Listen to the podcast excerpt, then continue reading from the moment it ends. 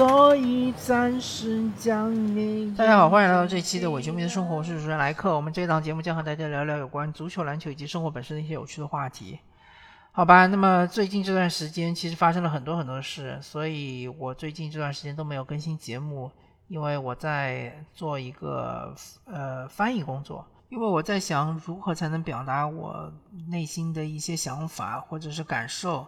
因为如果我直接或者很直白的说的话，我相信这个节目肯定是无法放出的，也是大家没没办法听到的。所以我想借用一个小故事来表达、抒发我自己的感情。然后我我是这么想的，我觉得生活大于体育，所以说这段时间不管是 NBA 也好，世界杯也好，我都没有做呃任何的节目。我所翻译的是一本叫《宽容》的书的前言部分，前言部分就是一个小故事。那么，《宽容》这本书是由美国的著名作家房龙，就是 Hendrik Van Loon 他写的。我这期节目呢，将先用嗯中文把这个小故事说一遍，然后再用英文就读一遍他这个呃英文原版的这个故事的内容。啊，因为我是我本人翻译的嘛，嗯，并我们并没有采用这个宽容中文版的翻译，所以说，嗯，中间肯定会有一些错误啊，在所难免。如果说大家发现的话，呃，感谢大家，然后对我这个做出指正。另外，呃，因为我采用的是这种直接翻译的方法，有一点像是谷歌翻译。呃，但是可能会比谷歌翻译稍微好一点，因为我想保持它的呃原汁原味。呃，但是有一点我翻译不出来，呃，尤其是用 podcast 的形式，因为它呃这个故事里面有很多这个大写字母嘛，大写字母的全大写字母的单词，它表示的是一种特殊含义，但是嗯，用中文呃如果说写的话，那我就会加加一个引号。但是读的话，可能就不会体现出这一点，所以请大家见谅，好吧？那么首先听一下我的一个中文翻译的版本：人类快乐地生活在平静的无知山谷中，向北、向南、向西、向东，都将延伸至永恒山丘的山脊。一条名叫知识的小溪，潺潺缓慢、蜿蜒曲折地流过峡谷。它源自叫做过去的群山之中，它流向并消失在名叫未来的沼泽地之中。它不如河流那么多的水量，但是对于村民们悲迁的需求而言，却已足够。每到傍晚，当他们满足的坐下来享受生活时，无所不知的年长者们，白天通常都在阴影中度过，被带到这儿。思索着一本古老书籍中神秘的书页，他们含糊地对孙辈们说一些奇怪的词汇，而孙辈们却宁愿去玩那些从遥远的陆地上带回来的漂亮的鹅卵石。通常这些词汇都含混不清的，但是因为几千年前一个被遗忘的种族写下了这些词汇，因此他们是神圣的。在无知山谷中，既然古老就是值得敬重的。正派的人们就会对那些胆敢质疑父辈们智慧的人敬而远之。他们曾经也恐惧过，万一有一天他们无法获取果园中的产出，又该怎么办呢？曾经的那些含糊其辞的故事，人们在小镇上狭窄的街道中低声诉说着，有关于那些曾经胆敢提出问题的男男女女们的故事。有些人曾经试图架梯翻越高耸的石头围墙，那些围墙高到足以遮挡阳光。他们白色的尸骨躺在悬崖脚下，年年岁岁，岁岁年年。人类快乐地生活在平静的无知山谷中。黑暗的尽头有一个人正在爬行，他的指甲都已经破损，他的裤子已经破碎。因为长时间步行导致鲜血染红双脚，他踉踉跄跄来到最近的一座小木屋，敲了敲门。他晕倒在地，借着恐惧的烛光，人们把他带到了一个担架床上。到了早上，这个消息传遍了全村，他回来了。左邻右里们驻足围观，纷纷摇头。他们早就已经意识到这事就要终结了。那些胆敢从群山脚下离开的人们，等待他们的只有挫败和屈服。在村子的角落，老人们摇摇头，轻声说着激烈的言辞。他们不是故意那么残忍，但是法律就是法律。这个人严重违反了那些无所不知的人们的好意。只要他的商议好，就必须接受审判。他们想对他仁慈一点。他们还记得他母亲奇怪且炙热的眼神。他们记得发生在他父亲身上的悲剧，三十几年前在沙漠中失踪了。然而，法律就是法律，必须遵守法律。无所不知的人们很确定这一点。他们将流浪者带到了市场中，人们肃穆安静地驻足围观。他因为饥渴而虚弱，年长者们命令他坐下，他拒绝。他们命令他保持沉默，但是他开口了。他把背转向年长者们，双眼寻找那些曾经很短暂的成为伙伴的人们。听我说，他恳求道：“听我说，高兴起来吧！我从群山的另一边回来了。我的双脚踩在了未开垦的土地上，我的双手触摸过其他族群的人们，我的双眼拥有美妙的视野。当我还是孩子时。”父亲的花园就是我整个世界，向东向西，向南向北，范围都是起源于从时间。当我问人们他们在隐瞒什么时，他们沉默了，并迅速摇摇头。当我坚持询问，他们把我带到了一堆石头旁，向我展示了那些胆敢违抗神的人的白骨。当时我叫嚷道：“说谎！神爱那些勇敢的人们。”那些无所不知的人们过来，翻开那些神圣的书籍，念给我听。他们解释说，法律已经规定了天堂和人世间所有的事物。我们拥有并且维持这个村庄，这里的动物们和鲜花、水果和鱼都是我们的，遵从我们的需求。但是那些山脉是神的，山脉之外的世界应该保持未知，直到时间的终结。因此，他们在说话。他们在说谎，他们曾经对我说谎，他们甚至也对你们说了谎。在那些山丘中有牧场，还有不亚于任何地方的肥沃的草场，有和我们一样有血有肉的男人和女人，有经过千年建设而形成的城市群，拥有荣耀和壮观的景象。我找到了一条通往更好的家园的路，我能见到对于更美好的生活的许诺。跟我来，我带你们去那儿。为了神的微笑，那儿和这儿以及所有的地方都一样。他停止了说话。有人发出了一声恐惧的嚎叫：“涉毒神灵！”年长者们呼喊：“涉毒藐视神灵！他必须受到应有的惩罚。他失去了理智，他胆敢嘲弄法律。法律是几千年前写下的，他应该去死。”接着。人们举起沉重的石块，他们杀死了他。他们把他的尸体扔在悬崖脚下，尸体躺在那里，就好像一种警告，警告那些质疑先祖们的智慧的人们。过了没多久，就发生了大旱灾，浅浅的知识小溪干涸了，牲畜们都渴死了，农田里鲜有收成，在无知山谷出现了饥荒。然而。年长者们一点都不沮丧，一切最终都会正常的。他们神视道，因为在多数神圣章节中都是这么写的。另外，他们几乎不需要食物，他们都太老了。冬天来了，村子荒废了，一大半的居民因为基本需求无法满足而死了。那些存活下来的人们，他们唯一的希望在山脉的另一边。但是法律却说不准，必须遵守法律。一天晚上，起义发生了。那些原本因为害怕而被迫沉默的人们，绝望给了他们勇气。年长者们无力的抗议着，他们被推到了一边。他们有许多事要抱怨，他们哀叹忘恩负义的子孙们。但是当最后一辆牛车即将离开村庄时，他们拦下了车子，强迫车夫带上他们，向未知进发的旅程开始了。流浪者回来之后，又过了许多年，要找出他标注在地图上的道路并不轻松。在找到第一个标记之前，千千万万的人们因为饥渴而死去。从那之后，旅途就不那么艰难了。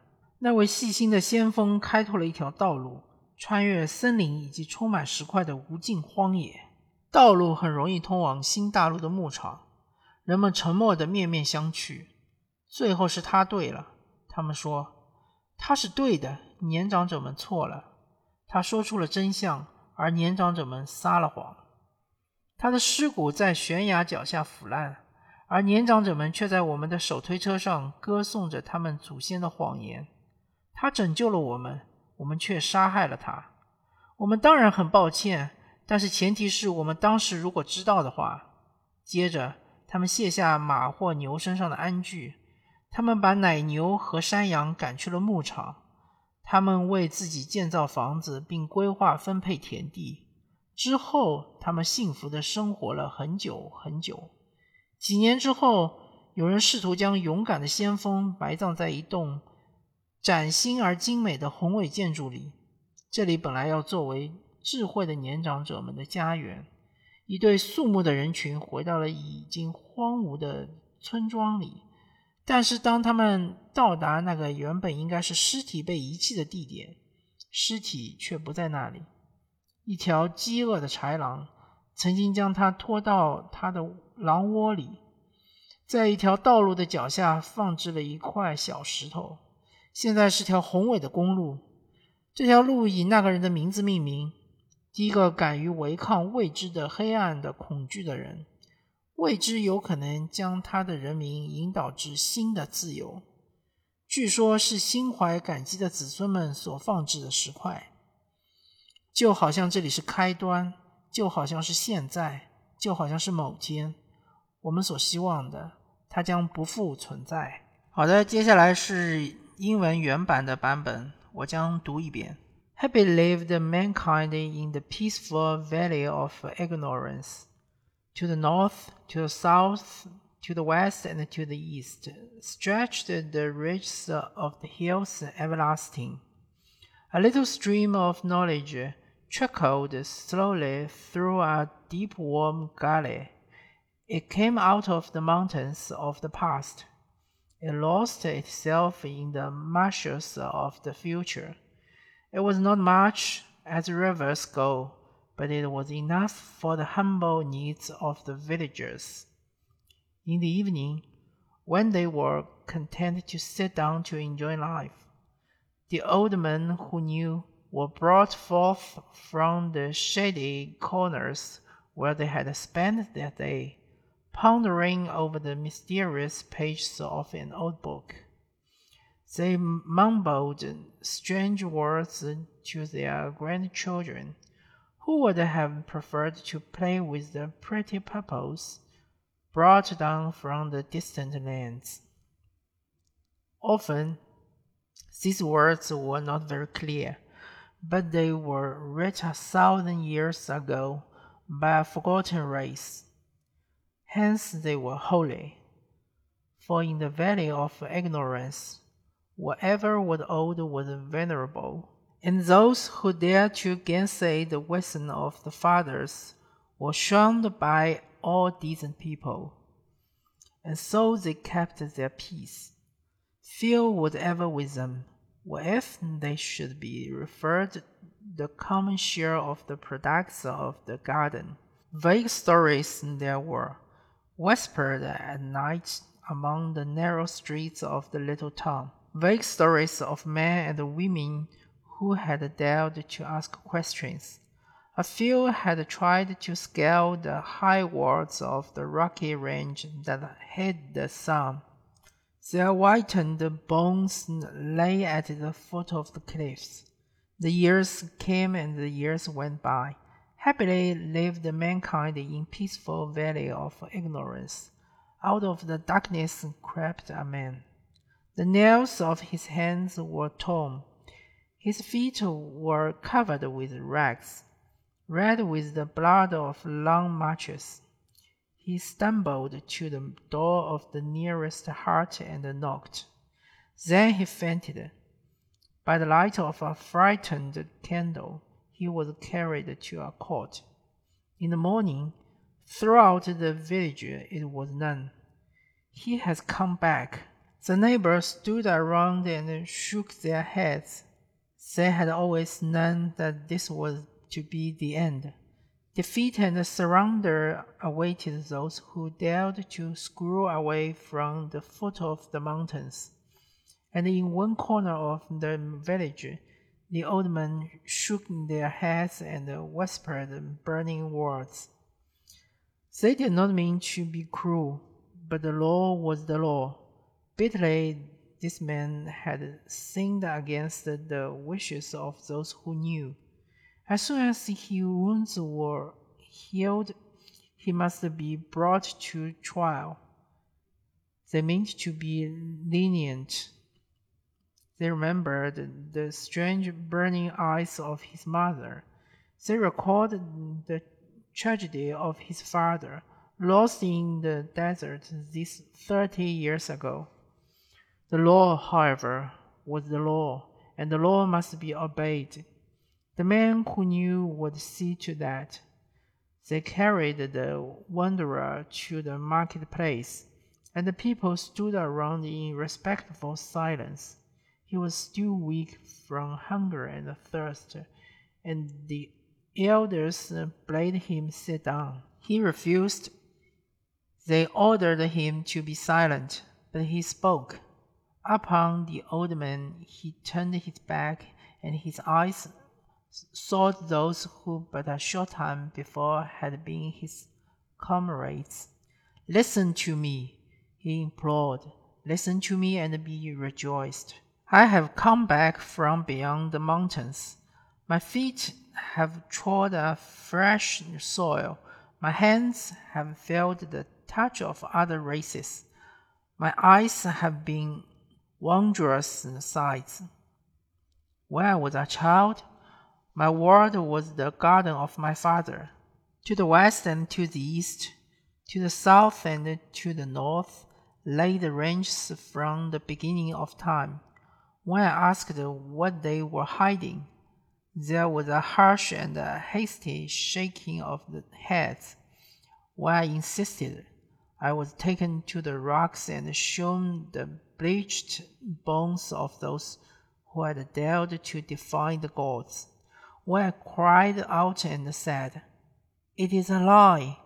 The gods love those who are brave. The men who knew came and read to me from their sacred books.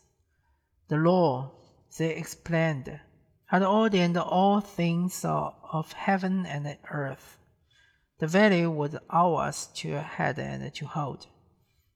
The animals and the flowers, the fruit and the, the fishes were ours to do our bidding, but the mountains were of the gods. What lay beyond was to remain unknown until the end of time. So they spoke and they lied. They lied to me even as they have lied to you. There are pastures in those hills, meadows too, as rich as any and men and women of our own flesh and blood, and cities resplendent with the glories of a thousand years of labor. I've found the road to a better home. I've seen the promise of a happier life. Follow me, and I shall lead you thither. For the smile of God is the same there as here and everywhere. He stopped, and there went up a great cry of horror. Blasphemy! cried the old man. Blasphemy and sacrilege! A fit punishment for his crime. He has lost his reason. He dares to scoff at the law as it was written down a thousand years ago. He deserves to die and they took up heavy stones, and they killed him, and his body they threw at the foot of the cliffs, that it might lie there as a warning to all who questioned the wisdom of the ancestors. Then it happened a short time later that there was a great drought. The little brook of knowledge ran dry. The cattle died of thirst. The harvest perished in the fields, and there was hunger in the valley of ignorance. The old men who knew, however, were not disheartened. Everything would all come right in the end. They prophesied for so it was written in their most holy chapters. Besides, they themselves needed but little food. They were so very old. Winter came. The village was deserted. More than half of the populace died from sheer want. The only hope for those who survived lay beyond the mountains. But the law said no, and the law must be obeyed. One night there was a rebellion. Despair gave courage to those who few had forced into silence. Feebly, the old men protested. They were pushed aside. They complained of their lot. They bewailed the ingratitude of their children. But when the last wagon pulled out of the village. They stopped the driver and forced him to take them along. The flight into the unknown had begun. It was many years since the wanderer had returned. It was no easy task to discover the road he had mapped out. Thousands fell a victim to hunger and thirst before the first camp was found. From there on, the trip was less difficult. The careful pioneer had blazed a clear trail through the woods and amidst the endless wilderness of rock. By easy stages, it led to the green pastures of the new land. Silently, the people looked at each other. He was right after all they said. He was right, and the old men were wrong. He spoke the truth, and the old man lied. His bones lie rotting at the foot of the cliffs, but the old men sit in our carts and chant their ancient lays. He saved us, and we slew him. We're sorry that it happened. But of course, we could have none at the time. Then they harnessed their horses and their oxen, and they drove their cows and their goats into the pastures, and they built themselves houses and laid out their fields, and they lived happily for a long time afterwards. A few years later, an attempt was made to bury the brave pioneer in the fine new edifice which had been erected as a home for the wise old man. A solemn procession went back to the now deserted valley, but when the spot was reached where his body ought to have been, it was no longer there. A hungry jackal had dragged it to his lair. A small stone was then placed at the foot of the trail, now a magnificent highway. It gave the name of the man who had first defied the dark terror of the unknown, that his people might be guided into a new freedom. And it is stated that it had been erected by a grateful posterity as it was in the beginning, as it is now, and as someday, so we hope it should no longer be. 好了，接下来多余的话我就不说了。感谢大家收听这一期的《伪球迷的生活》，我是主持人莱克，我们下期再见，拜拜。I'll go home, but I'll think of some way to get him back. After all, tomorrow is another day.